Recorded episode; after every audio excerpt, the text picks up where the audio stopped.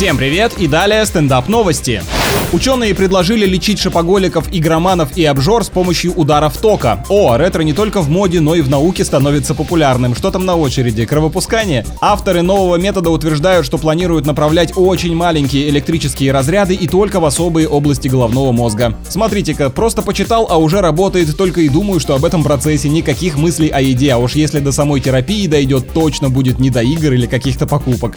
В Токио для олимпийцев спроектировали специальные кровати антисекс. Они выполнены из переработанного картона, поэтому выдерживают вес только одного человека и ломаются от резких движений. Если хотели полностью исключить возможность любовных контактов, можно было просто гамаки повесить. С той же целью, как я понимаю, в Советском Союзе проектировали постели с пружиной из сетки рабица.